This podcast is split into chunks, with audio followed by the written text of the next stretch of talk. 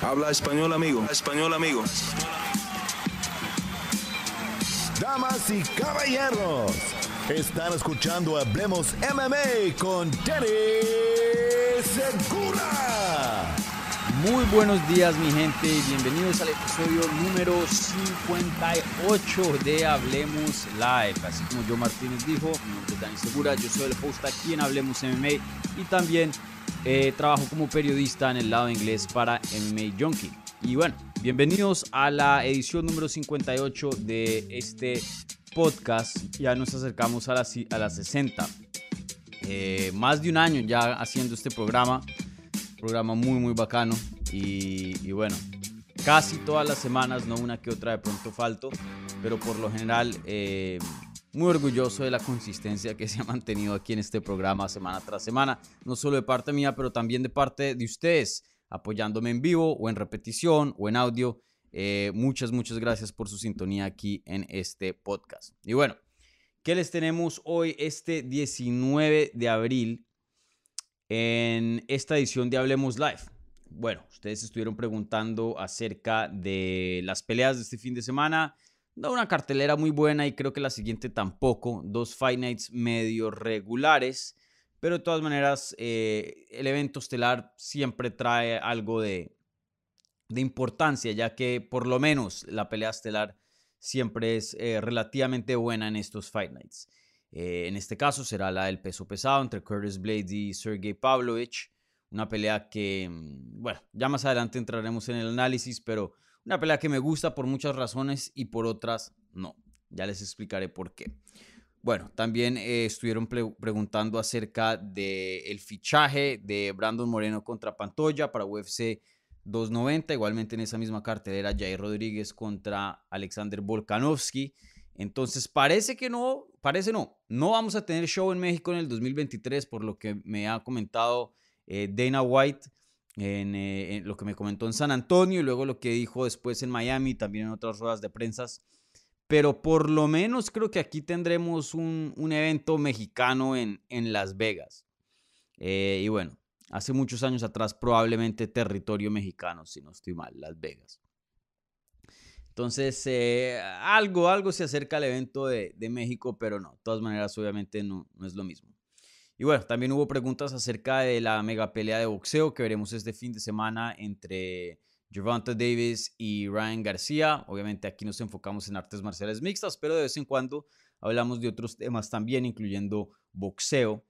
Y, bueno, ¿qué más hay por ahí? Eh, bueno, por ahí hay otras cosas. Y como siempre, eh, también contestaré las preguntas que están haciendo en vivo en lo que es el live chat de YouTube. Y como siempre, las preguntas que vengan eh, vía el super chat o de parte de los amigos de Hablemos MMA. Esas preguntas reciben prioridad aquí en el canal, pero no exclusividad, ¿vale? Bueno, entonces, em, sin más espera, hablemos, señores y señoras de las artes marciales mixtas. Bueno, em, la primera pregunta viene de Infamous AK y dice, hey Dani, saludos desde Cali. Quien sea que gane este sábado, ¿crees que tendría que ganar otra pelea o esperar para disputar al título de los pesados? Muy buena pregunta acá. Obviamente, este fin de semana tenemos eh, este Fight Night de UFC Fight Night 222, si no estoy mal. Desafortunadamente dejaron de hacer el numerado de, de UFC Vegas 60 y pico, UFC Vegas esto, lo otro. No sé por qué ahora creo que simplemente, de mí me cercioro, acorde de, de las redes de UFC, ahora es UFC Las Vegas, punto. Ah, no, cambiaron nuevamente. Ahora es UFC Vegas 71. Por un tiempo intentaron solo hacer hashtag UFC Las Vegas, creo que fue muy confuso. Pero bueno, en fin. Tenemos acá una cartelera que pues eh, eh, está regulimbis como les había mencionado, no muy buena, pero, pero algo de carnecita tiene. Esa pelea estelar sí me fascina. Eh, creo que es una pelea muy importante para la, división, creo que es una pelea que tiene sentido, es una pelea que en circunstancias normales em, definiría quién es el contendiente número uno y el siguiente al título. Entonces, solo la pelea en sí en cuanto a acción, en cuanto a estilos, en cuanto a lo que representa, me encanta. Me fascina este combate. Pero el problema que yo tengo con esta pelea, y ni siquiera tiene que ver con ninguno de, estos dos peleadores, es lo que está pasando afuera en la división, específicamente hablando del top, que es que tenemos como campeón a John Jones. Y con John Jones como campeón ha empezado la era de las peleas de dinero, por decirlo así. No sé qué tan largo va a ser esa era. Una, bueno, una pelea seguro. De pronto dos, tres, no sabemos. Pero sí va a haber un lapso donde John Jones siendo campeón, UFC va a intentar ponerlo contra los nombres más grandes posibles para literalmente exprimir lo último que queda de la estrella de John Jones, ya que tiene 35, va 36 este año, si no estoy mal, ya lleva peleando por mucho, mucho tiempo, eh, décadas. Y, sí, en julio ahorita cumple 36. Y él mismo lo dijo, ya está cerca del retiro, le quedan un par de peleas más máximo. Entonces, eh, aquí es donde UFC va a tomar la decisión, y ya lo estamos viendo por ciertas cosas que, vemos, para hacer los pay-per-views más grandes posibles, porque literalmente John Jones, el mejor de, para muchas personas, el mejor de todos los tiempos, si no el segundo mejor de todos los tiempos, eh, dependiendo a cómo pongas ahí a George St. Pierre, creo que ah, entre esos dos están la mayoría de las personas. Em, literalmente una figura histórica, alguien que nunca ha perdido dentro de este deporte, se retira en dos peleas. Entonces, aquí UFC va a querer hacer la de Stipe Miocic, Stipe Miocic infinitamente más conocido que Sergey Pavlovich, más conocido que Curtis Blades. Eh, en cuanto a historia, hay mucho que se puede decir de ese combate. No me parece que Stipe Miocic se merece una pelea de título, pero sí toca decir que con los peleadores disponibles es la pelea más grande. Significa que esta pelea de este fin de semana entre Blades y Pavlovich desafortunadamente no significa mucho. Y eso es lo que no me gusta de este combate, que no tiene tanto peso en cuanto a, lo que se está jugando. Obviamente se está jugando dinero, obviamente se está jugando una posición en los rankings, pero lo que sí se debería estar jugando no está presente. ¿Y eso qué es? Una pelea al título. Hoy día vamos a ver a Stipe Miocic pelear por el cinturón. Y, bueno, esa pelea estaba supuesta a pasar en julio en lo que es International Fight Week, UFC 290. Terminamos con Brandon Moreno contra Pantoya y Alexander Volkanovski contra em, Jair Rodríguez. Eh, por ahí andan reportes de ciertos eh, periodistas, específicamente Ariel Helwani, eh, bueno, hace unas semanas, diciendo que todavía no hay evento estelar, pero yo ya he escuchado que Volkanovski contra Jair va a ser el evento estelar de UFC 290, de eso estoy seguro. Y, sí, esa pelea con John Jones y Stipe Miocic no va a suceder en julio. Ahora, lo que había dicho Dana White eh, en su entrevista más reciente es que están planeando o les gustaría hacer, y esto fue después de que eh, John Jones lo había dicho, les gustaría hacer Stipe contra John Jones en Madison Square Garden, que eso significa noviembre. Entonces, no solo pueda que el ganador de esta pelea entre Pavlovich y Curtis Blades pelee una vez, pero pueda que hasta dos veces. Porque recuerden, estos peleadores no tienen contrato de campeón, tienen familias, tienen una carrera corta, atlética, ¿no? Y peleando es como se ganan el dinero. No me sorprendería si, por ejemplo, gana Curtis Blades, que termine peleando una o dos veces más antes de pelear por el campeonato. Y si UFC llegara a arreglar las cosas con Francis Ngannou, que creo que hay una pequeña posibilidad, eh, no muy, o sea, no es muy grande, pero que es posible, es posible, esa fila se va a alargar aún más. Eh, y aquí no va a haber mérito. Aquí son las peleas más grandes que le puedan alinear a John Jones y punto. Entonces, eh, Veremos, veremos qué sucede con, lo, que, lo que pase acá. Obviamente eh, siempre existen las lesiones, pueda que Stipe Miocic se lesione y no, no pueda competir. Un peleador que eh, ha tenido lesiones anteriormente y un peleador de una edad ya mayor, creo que tiene como 40 años de edad, si no estoy mal. bajo esas circunstancias, de pronto, de pronto, pueda que el ganador de aquí termine peleando por el título. Pero aún así, John Jones le veo cero de interés de querer pelear con Pavlovich o Blades. Creo que no le añade mucho a su legado, él mismo lo sabe. Y hoy día simplemente está persiguiendo en estas últimas dos peleas que le quedan o una eh, récords. Está buscando el legado. Y desafortunadamente ni Blades ni Pavlovich se lo van a dar. Y peleadores que, en mi opinión, tendrían más chance que Stipe Miocic eh, en cuanto a una pelea contra John Jones. Pero bueno, eh, por eso no me gusta este combate. Creo que aquí no, no, la verdad no se está jugando mucho, en mi opinión. Pero veremos, como dije. Em, uno nunca sabe. Bueno, eh, Alan Valencia aquí con una pregunta y dice, saludos Dani, ¿crees que el combate de Jair Rodríguez y Brandon Moreno sean una especie de premio, entre comillas, siendo en, en el International Fight Week, ya que no se pudo hacer, ya que no se pudo dar UFC en México? Em, yo creo que, no sé si es un premio, Creo que sí habrá mucha gente de México volando de México a Las Vegas para ver esta pelea. Eh, simplemente creo que se alineó el calendario de esta manera, ya que John Jones no va a pelear en julio, ni Miocic.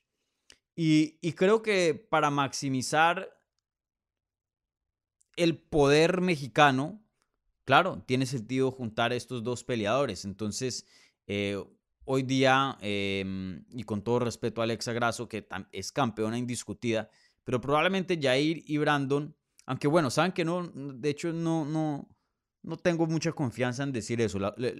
lo último que hice de contenido de Alexa hizo números muy, muy buenos. Pueda que eso esté cambiando. Pero definitivamente creo que con el lado em, americano, probablemente Jair y Brandon tienen una estrella más grande que Alexa, creo, no sé. O creo que ya en este punto creo ya de pronto está cerca. Sin duda Brandon Moreno el más grande de, los tres. Em, pero bueno, aún así creo que pones a Jair, pones a Brandon Moreno y creo que no solo es Jair, pero recuerden con quién está peleando. Con Alexander Volkanovski. Hoy día probablemente el mejor libra por libra, en mi opinión lo es. Em, sé que perdió contra Islam Makashev, lo entiendo, pero pues una categoría de más. Eh, y sí me llevé la impresión que Volkanovski es el mejor peleador de, esos dos. Em, pero bueno, también está él en esa ecuación, no nos podemos olvidar. Pero sí, creo que el agrupar a estos dos y quiero ver más adelante cómo se va a ver la cartelera preliminar, de pronto pueda que le sigan añadiendo talento mexicano y este sea como un evento bien mexicano, ¿no? Eh, la gente que está viendo en casa, la gente que estará asistiendo y viendo en vivo. Em, algo, algo especial como un homenaje a lo que hemos estado viendo en este 2023 del crecimiento de, las artes marciales mixtas en México, algo sí se puede hacer eh, con UFC 290, ¿no? Darle su respeto al talento mexicano que represente al país y demuestre su talento en lo que es el evento más importante del año, que es International Fight Week o lo más grande, ¿no? Entonces, em, de pronto sí es como una especie de premio, Alan, pero, pero nunca va a reemplazar lo que sería UFC México. Y eso sí no lo he entendido. Em, en San Antonio yo le había preguntado a Dana White, ¿van a ir a México? Dijo, probablemente no. Y me dijo, sí, sí, yo, yo lo escucho. Yo le dije, miren, está el 16 de, septiembre. O sea, no, no solo es 5 de mayo. Y dijo, sí, ahí veremos, pero no, no hay nada en planes para el 2023.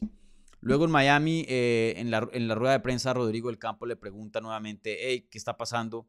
Y, por primer, no por primera vez, pero pocas veces Dana White, no es que no admita que se equivoca, pero de esa manera pocas veces lo hemos escuchado, que diga, we're fucking up, o sea, la estamos cagando.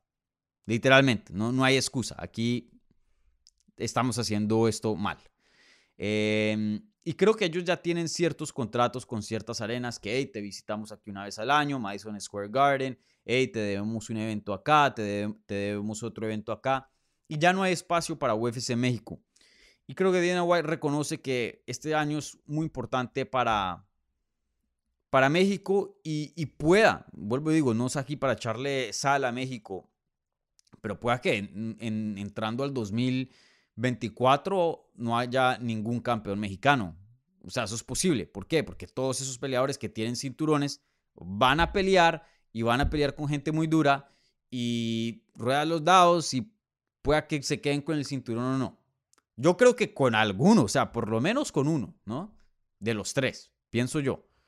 Em, pero que es posible que no haya ninguno, como que hayan tres o más, dependiendo de lo que pase con Irene Aldana, que de hecho fichó combate recientemente. Em, pero claro, están las cartas. Entonces Dana White reconoce que esto, este año de tener tres campeones mexicanos es muy difícil que se dé, se dio y no están maximizando ese mercado eh, teniendo la oportunidad perfecta para hacer uno o dos eventos en México. Entonces yo estoy de acuerdo con Dana White, si la están cagando. Em, este era el año, este era el año para tener un evento en México. Esperemos que el próximo año sea mejor, pero vuelvo y lo digo, eh, eh, ganar un cinturón no es fácil, defenderlo tampoco lo es. Toda la suerte a Jair, toda la suerte a Brandon Moreno, toda la suerte a Alexa y toda la suerte a los contendientes que apuntan a ser campeones mexicanos en este año. Pero, pero es difícil, es difícil, eso sí no, no se puede negar. Entonces veremos, veremos, eso está por verse. Pero, pero si nada va a empatar un evento de, de UFC en México. Y sí es diferente si, si llegan a, ir el próximo año y llegan a ser con un Fight Night o un pay-per-view. Y, y sí va a ser diferente si no es un campeón mexicano defendiendo. Creo que aquí lo especial es que el campeón mexicano defienda en su tierra. Claro, si van y ponen una pelea entre, mm, me invento yo, la revancha entre Volkanovski, Islam Akashev o algo así, obviamente los fans van a comprar los tiquetes, obviamente la gente va a ver el pay-per-view, así sea en México no, em, pero algo especial tiene tener al campeón defendiendo en su propio territorio. Miren, a, por ejemplo, el caso de Leon Edwards. Leon Edwards, estoy seguro que lo pones en cualquier otro lugar en Estados Unidos y, claro, muchos fans lo quieren y eso, pero nunca va a tener el mismo cariño, la misma recepción, la misma bienvenida que tuvo cuando defendió en Londres. Es, es otra cosa, es simplemente distinto. Pero bueno, eh, veremos, veremos. Creo que eh, el sueño de UFC México sigue vivo. Probablemente no en el 2023, como ya lo ha dicho Dana White, pero en el 2024, quién sabe este grupo de campeones sí es muy bueno, la tienen difícil, claro, pero, pero quién sabe, pueda que los mismos tres estén como campeones eh, o hasta en mejores posiciones, ya con defensas entrando al 2024, ¿no? Eso también está en las cartas, ¿no? Bueno, eh, la siguiente pregunta acá viene de, de Joe. Y les recuerdo a la gente en unos minutos pasaré a las preguntas que se están haciendo en vivo en lo que es este mm, el live chat. Entonces, si tienen alguna pregunta, háganme el favor y, pónganla ahí en el live chat. Como siempre, las preguntas que vengan vía el super chat o que sean partes de, de los amigos de Hablemos MMA y eso significa las membresías aquí en el canal. Eh, reciben prioridad, pero no exclusividad, ¿vale? Bueno, la siguiente pregunta viene de, de Joy. Dice, ¿qué opinas de Gervanta contra Ryan? Eh, obviamente la pelea que veremos este fin de semana de boxeo. Eh, y una pelea que rara, rara vez se ve en el boxeo. Que se ha visto de pronto muchas veces en el pasado, sí. Pero en el boxeo no es algo que, que vemos muy frecuente. Y es decir, que dos peleadores invictos, dos peleadores en ascenso, dos peleadores con mucha estrella arriesguen su récord de invicto para pelear. Eh, hace muchos años se veía esto, pero hoy día no se ve tanto. creo que después de Mayweather, boxeo entró a una era donde el invicto eh, en los ojos de los fans pesaba mucho, eh, vendía. Eh, aunque en mi opinión no creo que ese es el caso, vean el caso de UFC, miren a Nate Díaz, una mano de derrotas, miren a Jorge Masvidal, miren a... Mm, ¿A quién más? Ah, bueno, Obviamente hay otros que tienen récords espectaculares que también son estrellas, pero, pero comprobado por las artes marciales mixtas, específicamente hablando de UFC, que puedes tener hartas derrotas y, y mientras tengas otras cosas a favor, todavía puedes ser una estrella, todavía puedes estar en peleas importantes. Eh, en el boxeo, por, no sé por qué exactamente se ha creado una cultura donde eh, el récord se cuida mucho más que en las artes marciales mixtas. Y, y bueno, eh, se ven récords bonitos, a veces momentos históricos, ya que pues como que adorna, ¿no? E, el momento ya cuando un peleador gana algo o, hace algo bueno y sigue como invicto, pero a la misma vez eh, nos roba de, muchas peleas, em, de muchas peleas de interés, de muchas peleas que deberían pasar. Eh, al final del día, el objetivo de este deporte es que los mejores peleen contra los mejores para ver quién es el mejor. Y, a veces en el caso del boxeo no, no nos brinda eso. Eh, pero en esta ocasión toca felicitar a Gervonta Davis, toca felicitar a Ryan García, porque fácilmente estos se pueden quedar peleando con peleadores de clase B mm, y, y, no tomar riesgos y seguir encabezando pay-per-view, seguir cobrando, seguir ganando dinero, seguir ganando fama, seguir diciendo que son invictos, que nadie les puede ganar, que esto, lo otro. Eh, pero no, aquí han tenido un cambio de, parecer y se están enfrentando y están poniendo ese invicto a riesgo. Y, esto me gusta bastante. Eh, esta pelea, fácilmente, si estamos hablando de los deportes de combate, la pelea más grande del fin de semana, una de las peleas más grandes de este año. Y, y lo bueno y lo bonito de esta pelea también es que ambos peleadores son muy jóvenes. Gervonta creo que apenas tiene 28 años de edad. Eh, no es tan joven, Ryan García es más joven. Ryan García apenas 24. Todavía tienen muchos años en el boxeo, así que esta pueda que sea la primera pelea de una rivalidad, dependiendo de cómo se den las cosas. Em, yo sé que Ryan García es un poquito más pesado y parece que va a seguir subiendo de peso. Davis sí ya lo veo como que más o menos se va a quedar en, en la categoría que, él pelea. Entonces, pueda que de pronto los caminos de ellos no crucen, sino que este era el momento perfecto. Em, pero como pueda así que se dé una pelea, eh, que empiece una rivalidad y veamos una trilogía o algo así, em, o dos peleas, dependiendo de, cómo se den las cosas. Pero sí, una pelea muy buena, esta pelea me fascina. Em, de hecho, en estos días voy a llamar a, al Jorge Ebro a ver qué piensa de este combate, ya que él es un poco más experto que yo en, esta área. Eh, yo creo que debería ganar Gervonta Davis. Em, lo veo como el peleador más técnico, lo veo como el peleador em, con más experiencia en cuanto al calibre de oponentes que ha peleado. Él ha tenido retos más duros que Ryan García. Em, Ryan García sí, en, ciertos casos ha peleado con buenos peleadores, pero eh, si sumamos todo el récord, yo creo que la calidad de Gervonta Davis es mejor. Claro, Gervonta también tiene más años dentro del juego, entonces eh, está un poquito más avanzado, tiene un récord de 28 y 0, 5 peleas más que Ryan García. Estoy seguro que si estos dos no hubieran peleado y le añades cinco peleas más al récord de, de, Ryan García, o sea, peleas futuras, seguro en el transcurso de eso pues va a incrementar eh, la dificultad y la calidad de oponentes. Pero bueno, sin duda, eh, ha tenido más, más calidad de, oponentes. Eh, pienso que tiene más poder que Ryan García. Ryan García puede que sea un, chan, un chin más rápido, tiene el alcance, sí es el peleador más grande. Em, y por bastante. Yo me voy con Davis. Eh, me siento más o menos cómodo. Si tuviera que ponerlo en porcentaje, le daría como un 60% a, a Gervonta y un 40% a Ryan García. Pero, mm, pero veremos. Creo que Ryan García aquí puede sorprender. Creo que eh, tiene un camino para ganar el combate. Si es el peleador más grande, vuelvo y repito, tiene velocidad, tiene el alcance.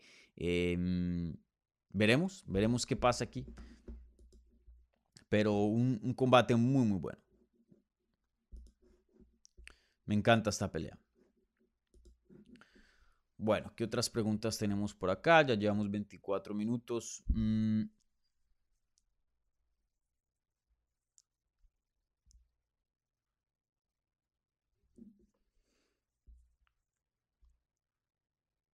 Ay, les pido un favor, hay gente que me ha hecho cinco o seis preguntas en una pregunta. Por favor, manténgalo y me escriben párrafos. Yo no voy aquí a, sentarme a, leer toda una historia, eh, todo un libro. Entonces, por favor, mantengan sus preguntas si son tan amables, breves, lo más claro posible. Em, ya que, em, ya que pues sí, es, complicado leer párrafos y párrafos de preguntas. Miguel Muro dice, eh, hola Ani, ¿cuándo te pasas por España a ver el Atlético de Madrid y tomamos unas cervecitas? Eh, ¿Qué pasa con Namayunes que lleva más de un año sin pelear cuando salió sin daño de su última pelea? Lo de España está por verse, ojalá que este año. Em, el problema es que, men, ando muy ocupado y, y si es difícil tomarme tiempo, tiempo libre. Claro, que yo salgo a vacaciones de vez en cuando, sí pero ya un, viaje a Europa, pues yo no me voy a ir a Europa y, gastar un tiquete tan caro y todo eso para irme tres días, cuatro días. Si yo voy va a ser por mínimo una semana, ¿no? Em, para aprovechar ahí, pero, pero claro, si ojalá este año pueda ir a, España y, y si voy hasta chance me quedo un, un chill más y hago algo de contenido por allá. Y sí, si están en Madrid, Em, no tendría ningún problema en hacer como un meet o algo así. Y, bueno, hasta podemos hacer un show, no sé, desde un bar o algo así, un en vivo. Eh, pero bueno, sí, sería bacán. Tengo que ir. Y el Atleti, en estos días no, no, yo con un par de semanas sin ver la liga, pero el Atleti le está yendo bien. Lleva, creo que todo este año, el 2023 invicto, creo que ya Simeone. Bueno, coincidencia, ¿no? Que se va Joao Félix y, y, ciertos jugadores y de cierto perfil y el club como que empieza a, funcionar, ¿no? Y a Joao no es que le esté muy bien, no, no, es que le esté yendo muy bien en, en el Chelsea.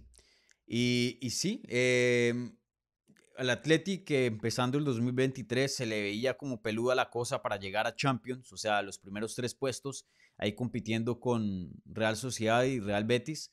Eh, ha ganado una mano de partidos y hoy día le está pisando los talones al Real Madrid y pueda que el Atleti termine como segundo, creo que ya pues obviamente se despidió de la liga, pero, pero pueda que le pueda ganar a los rivales y conseguir ahí como un, un triunfo moral y, ganarle al Real. El Real todavía tiene Champions. Eh, si no estoy mal, todavía Copa del Rey. Em, y bueno, el Atleti está a dos puntos de, empatar al, al, Real Madrid. Creo que con las jornadas que quedan es posible, muy posible. Veremos.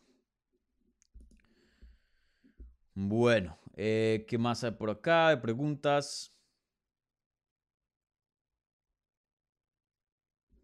Se desea que un amigo de Hablemos MMA dice, hola Dani, ¿cómo ves la pelea entre Evloev y Micho? ¿A quién crees que beneficia más este enfrentamiento desde un punto de vista de carrera?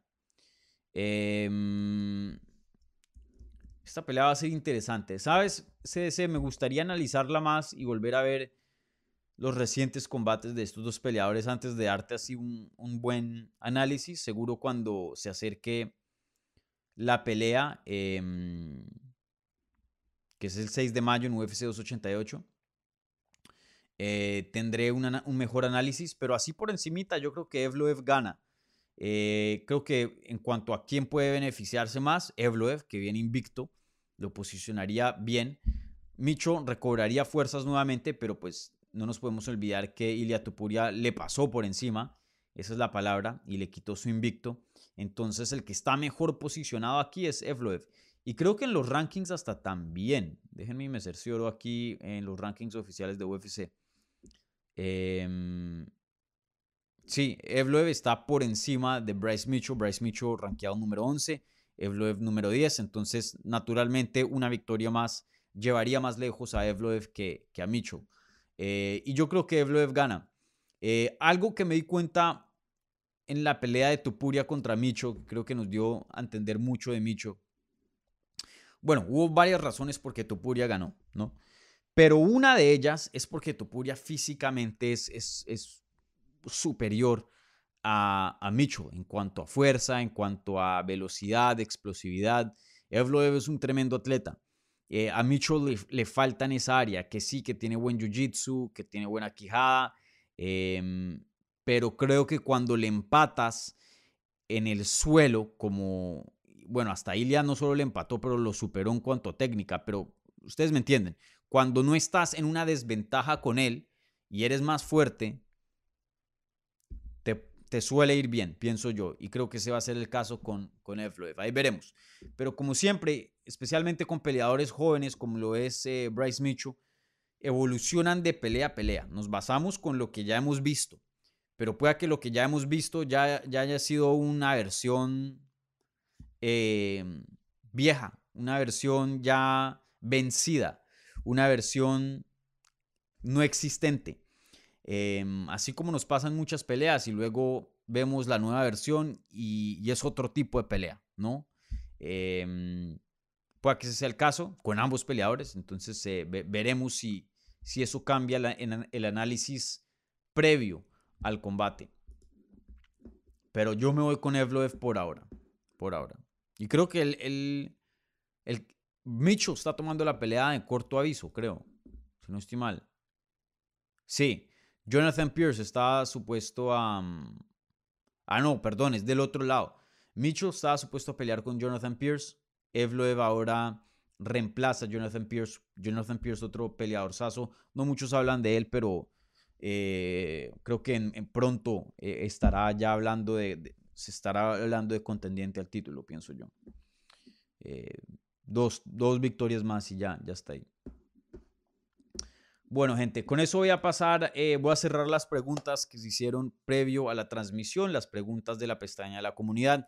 Para la gente que es nueva, si quieren eh, una pregunta preliminar, yo más o menos 24 horas o como unas 18 horas antes del en vivo, pongo una, una gráfica ahí en la pestaña de la comunidad pidiéndole sus preguntas y ahí es donde las ponen para, para hacer las preguntas de la pestaña de la comunidad. Bueno. Ahora esta es la parte del programa donde paso a las preguntas que se están haciendo en vivo. Como siempre, si son tan, son tan amables, un like a este video y bueno, un buen review en cualquier plataforma de podcast que estén escuchando este programa, ¿vale? Y suscríbanse y si les interesa las membresías, aquí en la descripción, igualmente en la página del canal principal, eh, ahí tienen más información para, para ver. Bueno, creo que tenemos algo aquí del super chat del Matthew.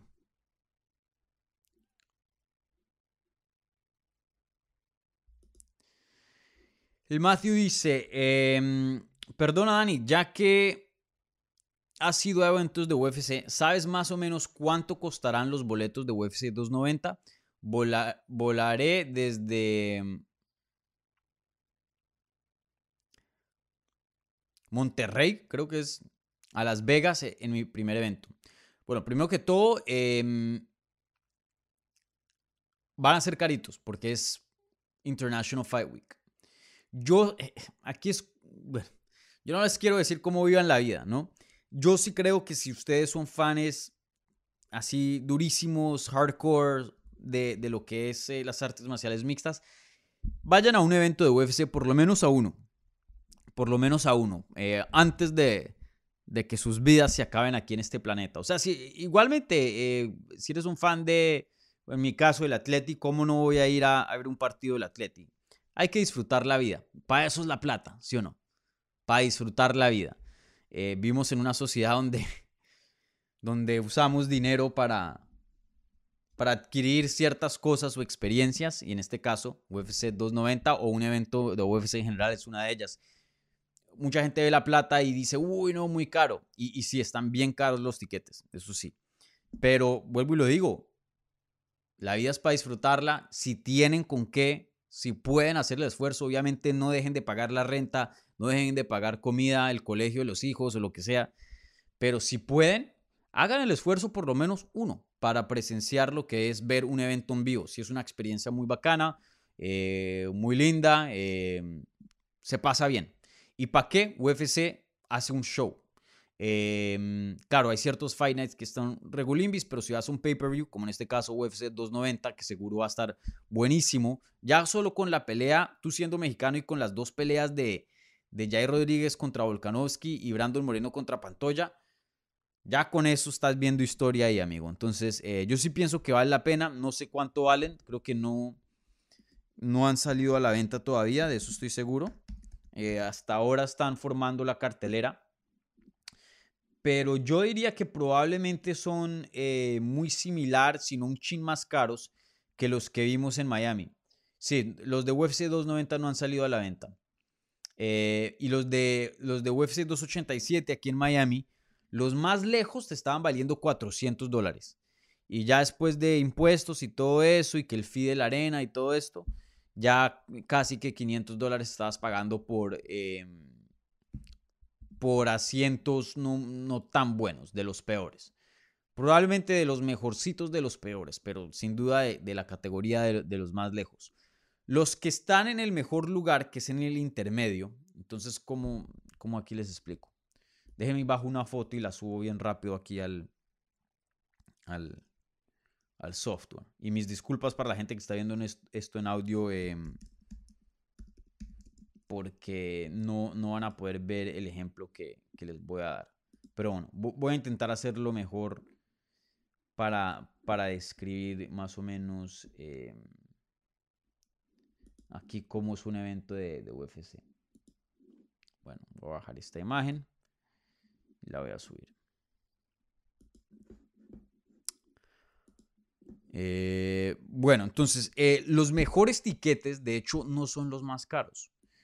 ¿Por qué? Yo, a mí me dan, eh, obviamente, em, credencial como prensa. Entonces, yo estoy literalmente, eh, como se dice, cage side. Ok, ¿pueden ver esa foto? Y la voy a intentar agrandar lo más posible. Em, ok. Listo. ¿Ven esta foto acá? Ven la, la barra del octágono, no la más cerca, pero la más leja, o sea, al otro lado del octágono. Si ven, a nosotros nos ponen em, a los medios, bueno, en este caso los medios están a la derecha, donde ven esa, esa, mesa y esa mano de computadores, ahí están todos los periodistas. Entonces nosotros vemos la pelea al nivel del suelo. Y les tengo que decir que esos son los tiquetes más caros Usualmente ahí es donde se sientan los otros peleadores o la gente VIP o famosa, pero eso no son los mejores tiquetes, porque uno está viendo hacia arriba. El octágono es como, como por ahí unos tres pies eh, elevado del suelo. Los mejores asientos es donde si ven la barra del octágono, a lo que es lo más lejos, y ven una sombra, esos son los, los mejores tiquetes y no son los más caros cuando estás viendo casi que al nivel, sino un poquito más arribita de los peleadores. O sea, tú quieres estar un poco más arriba. Eh, esos tiquetes, yo de lo que había visto para UFC 287, si no estoy mal, estaban como en 1.700 dólares. Ya después de, de impuestos y todo eso. 1.700 dólares estaban esos tiquetes. Yo me acuerdo cuando yo no era periodista y era fan, yo estaba creo que o apenas empezando la universidad o todavía en el colegio. No, ya en la universidad, apenas empezando la universidad. Em, UFC on FX3, que era el póster que yo antes tenía aquí atrás cuando estaba en, en la otra casa, eh, que era Demetrius Johnson contra Ian McCall. Ese fue el primer evento que yo asistí en persona, punto. Yo compré esos mismos tiquetes de ese nivel con mi hermano. Y tengan en cuenta, eso fue en el 2013. Entonces, harto ha cambiado en el sentido de que pues, la economía hoy día no es lo mismo. Eh, y también el factor de que UFC sí, por encima de que la inflación y todo eso, sí está cobrando de más. Yo pagué por esos tiquetes creo que 180 dólares. Algo así, como 200 dólares por cada tiquete. Nos gastamos casi 500 dólares con fees y todo eso. En dos tiquetes. Y hoy día un tiquete te está valiendo de esa altura unos 1.700 dólares. Entonces, se ha incrementado bastante. Eh, vuelvo y lo digo, son los plata que todo el mundo tiene, especialmente la gente que no vive en Europa y tiene euro o, o en Estados Unidos y tiene dólar. Si vienen de Latinoamérica, obviamente es un esfuerzo aún más grande.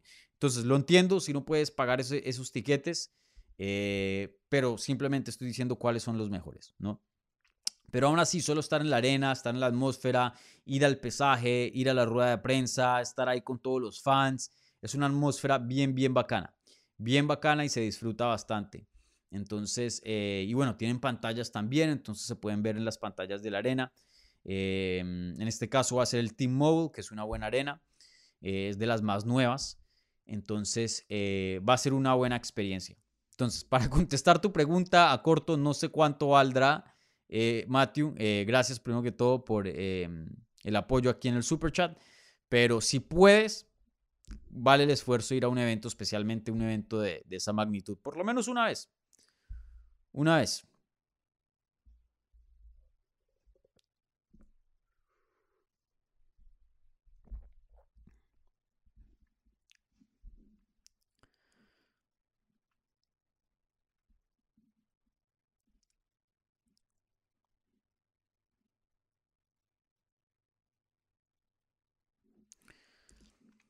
Sai Guzmán aquí añadiendo al, a, esta pregunta y dice, fui el año pasado, había un, habían personas con las que habían, con las que estaba hablando en la fila que tenían asientos de 200 dólares muy arriba en la arena, en el balcón. Vuelvo y le digo, puede que por Miami hubiera sido más caro, en Las Vegas va a ser más barato. Em, la capacidad de la arena aquí en Miami fue de 20 mil personas, el Team Mobile creo que es de más. Entonces, si es de más, a veces los ponen más baratos. Em, ya les digo. La capacidad de Móvil es... Eh, no, es igual, unos 20, unas 20 mil personas. No sé. Pero, pero sí, están caros. Bueno, em, ¿qué preguntas tenemos por acá?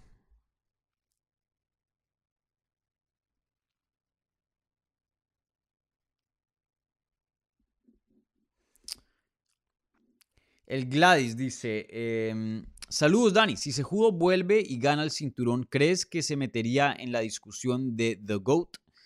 Eh, y si después de eso sube y dale campeón en 145, ahí sería Triple C en la UFC.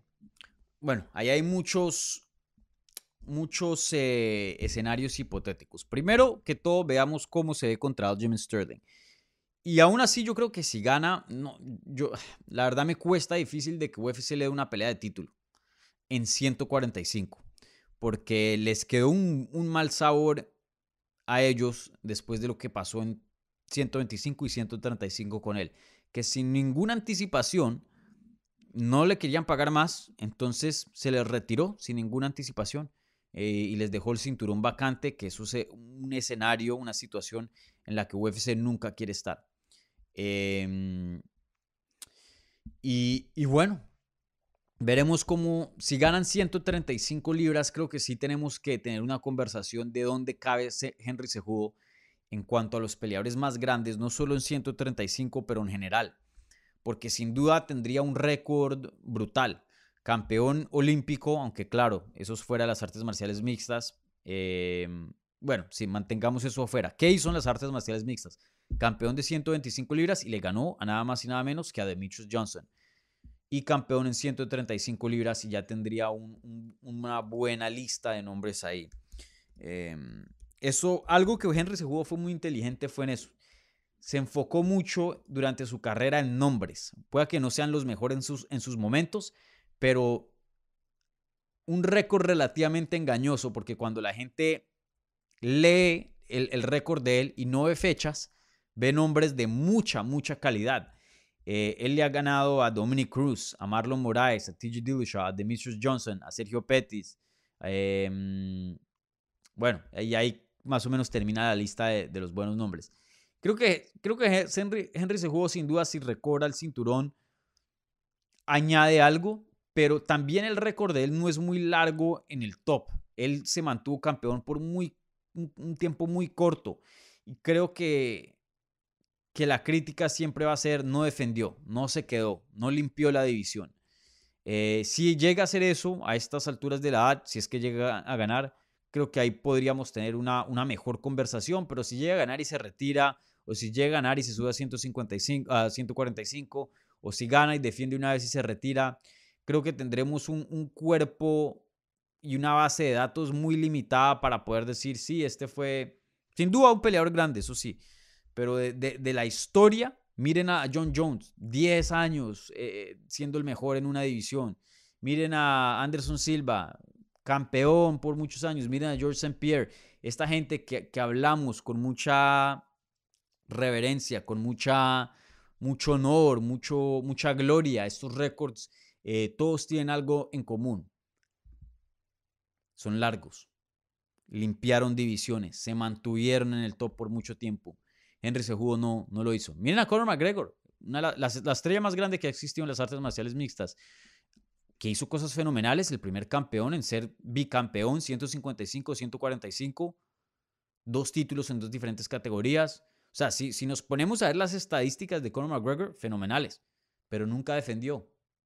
Y eso pues le ha costado mucho que sí, un peleador muy bueno, grande, pero los mejores de todos los tiempos necesitas defensas de título y eso es algo que Henry Sejudo no tiene, o por ahora.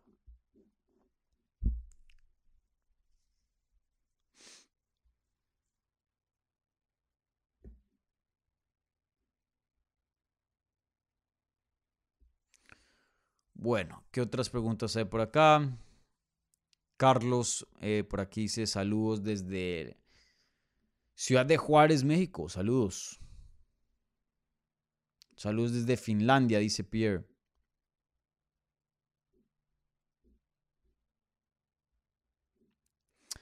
Gustavo Enrique Núñez Morán, aquí un amigo del canal, dice, buenos días Dani, saludos desde Paraguay. ¿Cómo ves al Atleti contra el Barça el fin de semana? ¿Podríamos tener algún referí en el canal? Bueno, eso se ha hablado anteriormente en cuanto a la segunda parte de tu pregunta. Eh, voy a ver, ¿quién fue que me había dicho? Creo que fue en este mismo programa que me habían dicho que supuestamente Mike Beltrán habla, habla español. Yo de todas maneras consigo, eh, perdón, em, conozco aquí referís de, de, la Comisión de la Florida que, que hablan español. Pero sí, eh, eso es algo que me tocaría sacar tiempo y obviamente planillar todo. hoy día ando muy, muy ocupado con ciertos proyectos y, ciertas cosas, pero espero que, que, a futuro pueda tener más tiempo o ayuda para, para poder hacer más en este canal, ya que eh, pues me gustaría hacer este tipo de cosas y muchas otras cosas, ¿no? Pero es complicado, no es fácil, gente. Eh, pero sí, esa es la idea. En algún punto creo que, creo que una conversación con, con algún oficial, y es difícil, porque muchos personas no, no hacen entrevistas que trabajan para las comisiones. Muchas personas les dicen, las comisiones, no hagan entrevistas, los prohíben. Entonces, eh, no es fácil. Em, pero bueno, ¿cómo veo al Atleti? Al Atleti lo veo bien. Al Atleti lo veo muy bien. Creo que eh, Simeone ha podido controlar el equipo, ha podido regresar a, lo que es Simeone. Y, creo que entrando en el 2023 veíamos a Simeone como, como un, bueno, muchas personas, yo todavía no, no, no, estaba seguro, pero sí muchas personas ya sentían que Simeone había llegado a, su fin, que ya se había quedado de más en el Atleti. Y como todo técnico, ¿no? Eh, todo llega a su fin. Pero, pero creo que ha vuelto a, lo que es ser Simeone buen, un buen equipo defensivo eh, y estamos ganando 1-0, 2-0, pero ha, llegado a la normalidad de, lo que es el cholismo. Al principio de esta temporada fue un récord eh, muy loco. El Atleti a veces ganaba 3-4, 4-3, eh, perdón, 3-2. Em, la defensa no existía, el ataque era caótico. Em, y sí se veían, se veían em, resultados muy mixtos, eh, muy locos, le ganaba a buenos equipos, perdía con los, de, los equipos del descenso y creo que ya tenemos más normalidad en el Atleti. Eh, obviamente yo le voy a, al Atleti, espero que le gane al Barcelona, pero el Barcelona pues está viendo muy bien también. Em, sí viene dos empates, pero, pero bueno, nunca dejes de creer, ¿no? Maupa Atleti.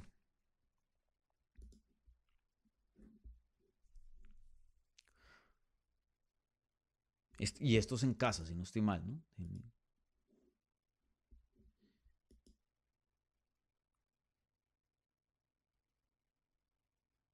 Yo me voy empate. Este partido queda. Este partido queda 2-2.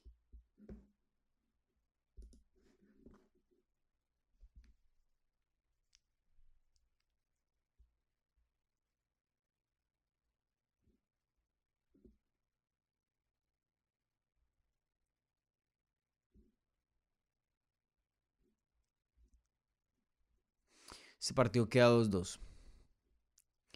Bueno, saludos aquí a Sai Guzmán, que pone un emoji de Hachiko.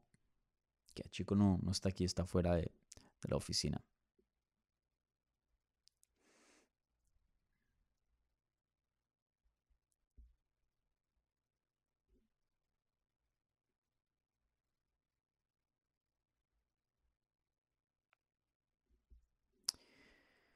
Emerson Negrón dice, hola Dani, saludos desde Perú. Eh, es ya habitual que Dana White ya no filtre la venta exacta de pay-per-view. ¿Sabes cómo pudo, cómo quedó, perdón, el evento de Londres y el de John Jones en términos de venta?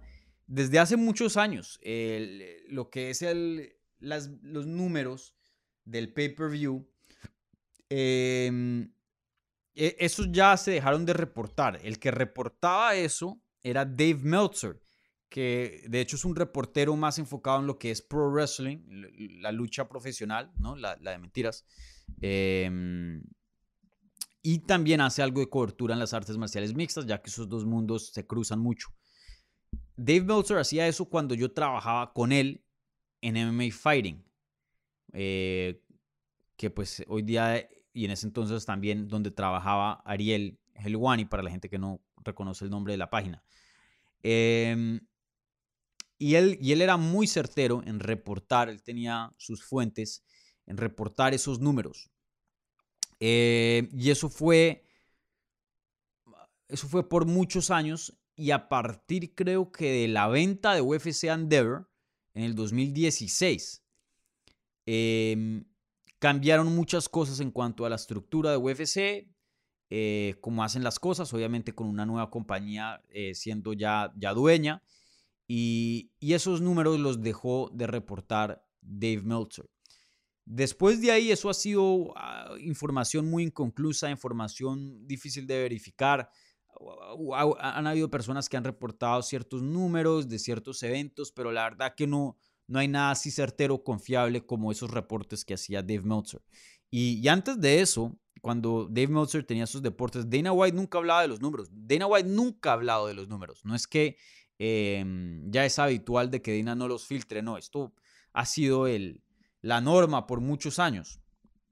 Eh, a mí me parece importante saber esos tipos de, números porque uno deja saber mucho de la estrella de, los peleadores encabezando, ya que pues esos son los que por lo general venden el pay-per-view. Eh, creo que esa es información valiosa. Dos, el apetito del deporte. Em, el crecimiento del deporte, ¿no? Em, y también deja saber financieramente, porque sabemos cuánto cuesta cada pay-per-view, cuánto deja un evento en cuanto a dinero de pagos por evento.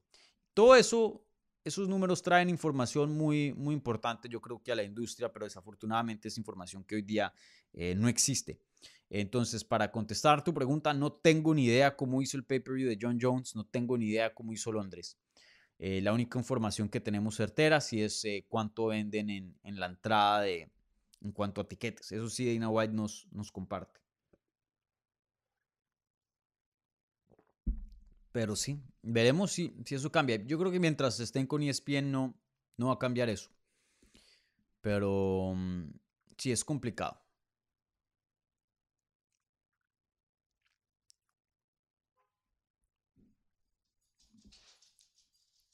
Luis Flores, aquí un amigo de Hablemos MMA presente. Saludos Luis, buenos días.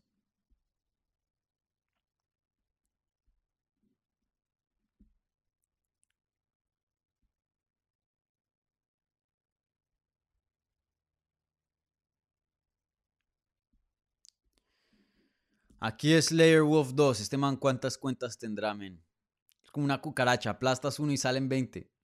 Eh, no, mentira, aquí un chiste. Ah, yo no tengo ningún problema con, con, Milton, pero con tal de que se comporte. Por ahora va bien en el chat. Ahí he mandado una que otra indirectaza, pero no, no, nada grave. No, no ha spameado, que eso es lo más importante. Dice, Dani, ¿por qué apoyas el Atlético de Madrid y no, no voy a leer el resto? Por Falcao, papá. Ramel Falcao, el Tigre. Bueno, y antes de eso sí me gustaba también el Atleti. Eh, Perea, que era un lateral muy bueno de Colombia, eh, que de hecho no, creo que no recibió tanta, tanto reconocimiento como debería eh, en el Atleti, pero Perea muy, muy bueno. pero claro, ¿no? El Tigre, eso Falcao ha sido de, de, lo mejor en cuanto a nueves, en cuanto a delanteros en la historia de Colombia. Eso sí, y, en algún punto, yo sé que ustedes me van a decir, ay, está diciendo eso porque es colombiano, lo que sea, pero Falcao llegó a ser el mejor delantero del mundo en, su momento, antes de que se fuera para el Chelsea. Pero claro, las lesiones, ahí es cuando digo, ¿no? Ustedes me escuchan mucho de, hablar de las lesiones en el mundo de las artes marciales mixtas. Un peleador está a una lesión de perder grandeza, una lesión de perder un título, una lesión de de perder potencial. Eh, las lesiones para un atleta son gravísimas. Eso pasó a Falcao, pero en su mejor momento, Falcao llegó a ser de lo mejor. Nadie podía parar a ese hombre. Todo un crack.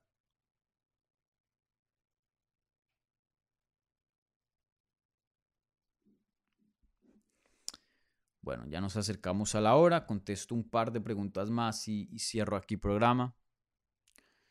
Déjenme que hay un par de preguntas más, pero déjenme me cercioro de que de que no, no esté perdiendo aquí a, ningún amigo. CS dice, llegué tarde, pero llegué. Buenas, CS. Jesús Urciaga dice, ¿qué onda Dani? Gusto saludarte. ¿Sabes qué ha pasado con el loco Torres? Aquí Jesús, un amigo del canal. Eh, no tengo ni idea. Yo lo vi en San Antonio. Obviamente estaba supuesto a pelear en San Antonio por problemas médicos. Eso fue lo que nos dijo UFC. No llegó al pesaje. Yo creo que tuvo que ser problemas de peso. Em, no sé, él es relativamente joven. Pueda que hasta veamos su futuro en otra categoría. Un peleador muy, muy bueno, eso sí, con harta promesa. Eh, de lo mejor que, que, ha salido de México eh, en estos recientes años. Em, él está peleando en 155. Puede que termine en 170. Sí, yo lo vi en, San Antonio y sí es un, un peleador grande. Eh, sí he visto peleadores más grandes en 155, eso sí he visto. Y por ejemplo, para, ¿fue San Antonio? No, para UFC 287, yo vi a Kevin Holland, de hecho estuve hablando con él un, un ratico en el lobby del hotel cuando me lo encontré. Em, Kevin Holland es gigante, gigante. Eh, si comparas a, Kevin con, el loco y Kevin llega a 170. Sí hay una diferencia de, tamaño muy grande. Claro, eso es un caso extremo, porque Kevin Holland yo creo que es el más grande, si, si no uno de los más grandes de esa edición. Pero miren a un Hamzat, eh, inclusive Duriño es más grande, pelean 170 y él antes peleaban 155. Ah, pueda que termine una categoría de más, em, como pueda que se quede en 155, pero, pero sin duda yo creo que eso, y es especulación, vuelvo y digo, lo que nos dijo UFC fue de parte médica, pero yo sí creo que tuvo, estaba teniendo problemas con el corte. Eh, si él ajusta eso, yo creo que el futuro es grande para, para el loco. Él tiene un excelente récord, tiene mucha experiencia entrando a UFC. Eh, y es un, muy buen peleador y tiene tremendo gimnasio detrás de él. Entonces, veremos qué, sigue. Pero en cuanto a, allá que le sigue, fecha de regreso, qué pasó exactamente con, con él, esos detalles sí, sí no los tengo. Bueno.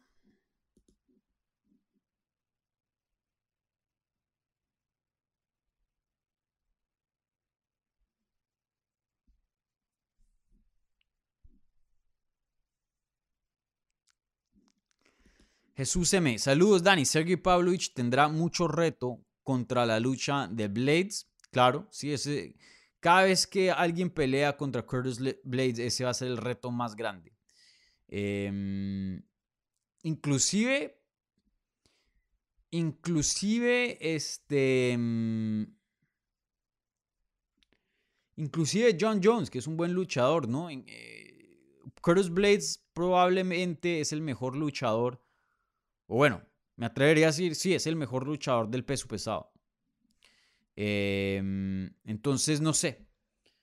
Em, sí, va a ser una, lucha muy grande para Sergey Pavlovich. Obviamente lo que es el, el, wrestling de Curtis Blades. Pero ahí el poder y algo que Curtis Blades tiene una buena quijada, pero no tiene una quijada legendaria así como la de Mark Hunt, como la de Caín Velázquez.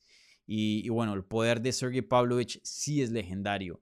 Eh, esto puede ser o una decisión a favor de Blades o una finalización ya tarde y que sea un desempeño de pura lucha de parte de Blades, o puede ser así como lo hemos visto en los últimos cinco combates de Sergey Pavlovich, una noche muy rápida donde el ruso cierra la distancia, conecta con unos bombazos, pone al peleador, al oponente groggy y lo finaliza rápidamente. Eh, yo creo que oficialmente para los picks de MMA Junkie me fui con Sergey Pavlovich. Creo que finaliza Curtis Blades. Eh, algo me dice, algo me dice que, que en el transcurso de la pelea lo va a encontrar Sergey Pavlovich. Pero, pero para mí, en cuanto a habilidades, fuera del poder, en cuanto a la técnica en sí, simplemente la técnica, em, Curtis Blades es mucho más superior que Sergey Pavlovich, por mucho en mi opinión. Pero sabemos que este deporte no es solo basado en técnica, en atletismo, en poder, en quijada, en experiencia. Entonces, eh, sumando todas las otras cosas, yo creo que Sergey Pavlovich finaliza Curtis Blades, pero vuelvo a digo, no me sorprendería si Curtis Blades gana esta por usando la lucha. Muy, muy posible. También no hemos visto. Em, también no hemos visto mucha. Em, mucho tiempo de pelea de Sergey Pavlovich. Quién sabe cómo está su cardio en un segundo, tercer asalto, cuarto, quinto, ya que esto es evento estelar. ¿No? Y eso es algo que, que Curtis Blades sí ha tenido experiencia. Él ha peleado cinco rounds.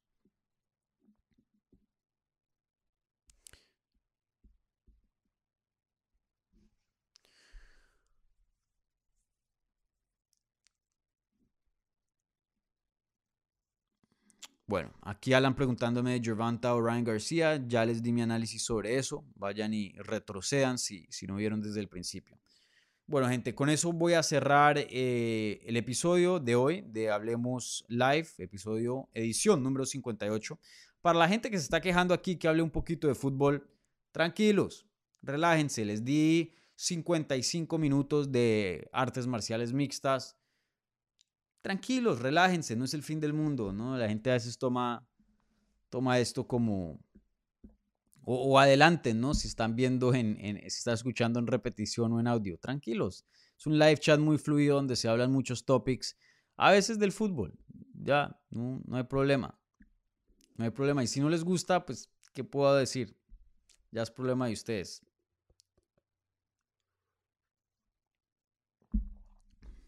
Vayan y vean otro canal, hay, otros. Em, diviértanse. No tomen las cosas tan en serio, les digo. Pero bueno, vamos a cerrar transmisión. Em, vamos a cerrar transmisión acá. Como siempre, hoy se me olvidó la, la, encuesta. Tengo que regresar a eso. Y yo creo que me voy a poner un tatuaje aquí en la mano o algo para recordarme, o, aquí como, eh, ¿cómo se llamaba esta, esta película? Como Memento, eh, Remember Sammy Jenkins. Eh, aquí voy a tatuar la encuesta de, de, la transmisión, la pregunta de la transmisión, porque, men, eso sí que ha sido una, una, una batalla, poder implementar y, y, y poner ahí ya como un, un segmento sólido de, de estas transmisiones. Pero, men, se me olvida, se me olvida. O yo creo que más café, meter un shot de, de expreso ahí, no sé. Pero algo tengo que hacer. Pero bueno, en fin. Em, los quiero mucho. Como siempre, un like a este video. Eh, suscríbanse si son nuevos. Si les, si les interesan las membresías del canal y reciben prioridad en todo lo que son los envíos, este programa, igualmente las previas y los análisis de los eventos. Eh, vayan y vean las transmisiones, perdón, vayan y vean las membresías de Hablemos MMA. Igualmente, pues los identifican como amigos aquí del canal en el eh, chat, como pueden ver ahí con varios amigos. Igualmente, como vieron, tienen acceso a ciertos emojis eh, exclusivos para los miembros y bueno, muchas otras cosas que también em, vendrán aquí en, en, el canal, ¿vale? Para las membresías. Eh, que en cuanto a noticias, em, no les puedo prometer un, análisis para el fin de semana, ya que em, me voy a Orlando unos días eh, que mi tío está visitando, entonces vamos a ir a un parque, eh, a, a, Center, vamos a estar por allá. Em, pero los que, lo que sí les puedo prometer es que ahora, de hecho en unos minutos, estaré hablando con Jocelyn Edwards, que viene de una victoria controversial contra mm, la panameña. Eh, viene una victoria controversial contra. ¿Quién fue que le ganó? Em, ya se me olvida el, nombre, pero fue en el evento pasado. Y, quiero hablar con ella porque algo muy interesante, no, muy interesante, no, muy triste está pasando. No sé, ella ya lo ha publicado un poquito en sus redes, pero contra Lucide Puilova fue a quien le ganó. Fue una decisión controversial, una decisión dividida. Eh, yo juzgué esa pelea para, para Lucille, pero de todas maneras Em, eso ya es problema de los jueces. Y mucha gente la está atacando, pobrecita, en redes y mandándole cosas muy, muy feas, racistas, cosas eh, terribles, la verdad. Y, quiero hablar de eso porque eso es un aspecto que, que si ustedes lo están haciendo, gente, están mal. Y, una cosa que quiero destapar y, traer a la luz, porque sí es un aspecto muy feo de, este deporte, la fanaticada de este deporte em, a veces puede llegar a ser muy tóxica y creo que eh, Jocelyn está experimentando eso y quiero pues hablar de, su experiencia, qué exactamente está pasando con ella. Igualmente otras cosas de su carrera, pero, pero, pero sí, esas cosas no se pueden dejar pasar de, desapercibidas porque se normaliza, se normaliza que, que tú puedes decirle a una persona eh, ciertas cosas, a alguien que no conoces nada de su vida, no conoces personalmente, pero aún así puedes eh, atacarla y, y, ¿no? y decir lo que quieras. No, no me parece bien. Entonces, en fin. Em, bueno, entonces esperen esa entrevista. ¿Qué más? ¿Qué más de noticias? Em, bueno, por ahí hay un par de cosas em, que tengo trabajando, pero creo que es muy temprano anunciarlas. Creo que verán ustedes la próxima semana, ya cuando eh, regrese. ¿Vale? Bueno, entonces, eh, un abrazo gigante, gente. Cuídense, que tengan una, un lindo resto de sus semanas. Eh, disfruten las peleas este fin de semana y nos vemos pronto. Chao.